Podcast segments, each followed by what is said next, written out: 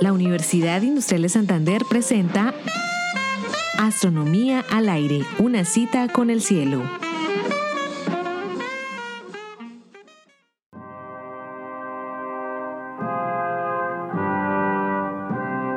Suicidio fue el escueto dictamen oficial de la corona británica. Una contradictoria manzana con cianuro de potasio habría cegado la contradictoria vida de uno de los grandes matemáticos del siglo XX, reconocido porque logró desviar el curso de la Segunda Guerra Mundial al desencriptar códigos de comunicación de la Armada nazi.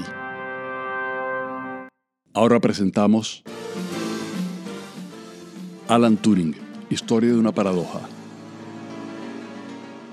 Alan Mattison Turing fue un hombre que vivió entre el desgarramiento de una Europa azotada por dos guerras mundiales y por sus propios conflictos individuales.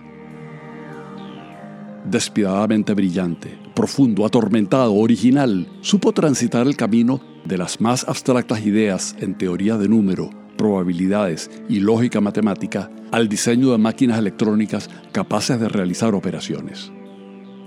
Estudió matemáticas en el King's College de Cambridge y allí conoció su primer amor, Christopher Morcom. La muerte prematura de Christopher lo sumió en una devastación emocional y a la vez le disparó una vitalidad intelectual por comprender el funcionamiento de la mente y la inteligencia, que lo llevó de la filosofía a la teoría cuántica y de la biología a la lógica. En Princeton obtuvo su doctorado. En esa época Turing conectó la lógica formal con sistemas mecánicos, demostrando en el campo de la computación lo que Kurt Gödel había demostrado en el campo de la lógica. Existen problemas que no son computables por una máquina ideal. La incertidumbre de si la verdad puede ser capturada por un sistema formal fue una constante en el pensamiento de nuestro personaje. Turing concibió la idea de una máquina cuyas operaciones pudieran ser programadas para realizar diversas tareas. El concepto de máquina universal de Turing subyace a la revolución informática de los años posteriores. El estallido de la guerra lo lleva de nuevo a Londres para hackear los códigos con los que las fuerzas alemanas transmitían información a sus tropas. Le atraían los retos y aventurarse donde los demás habían fracasado obstinado, imaginativo e incansable, Turing y su equipo lograron desencriptar el funcionamiento de Enigma, el código que usaba la Armada nazi en el Atlántico, y eso le dio supremacía a las fuerzas aliadas.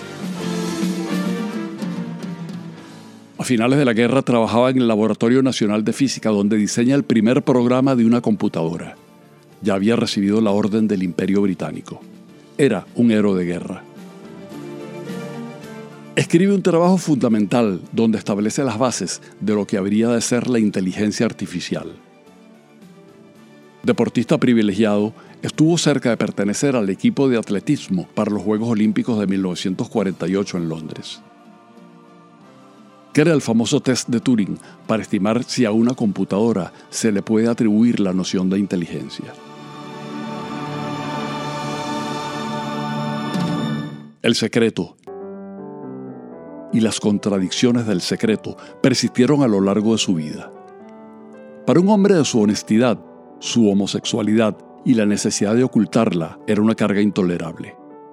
Tener acceso a material confidencial y no poder comentarlo era inadmisible. El deber y la libertad, la honestidad y el secreto, la guerra del pasado y el espíritu del futuro estaban en contradicción permanente. Turing presentía en el aire la liberación y la modernidad que habría de llegar, pero él estaba en posición adelantada.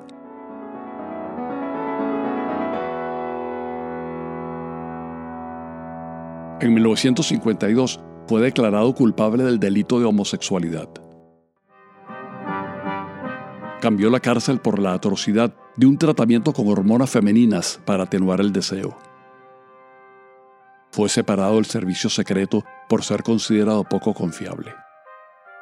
El 8 de junio de 1954 fue hallado el cadáver en su habitación.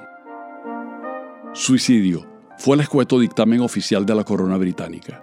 Tenía 41 años de edad. En el año 2013, un indulto real emitido por la reina Isabel intentó reivindicar la figura del gran matemático que vivió una vida no computable.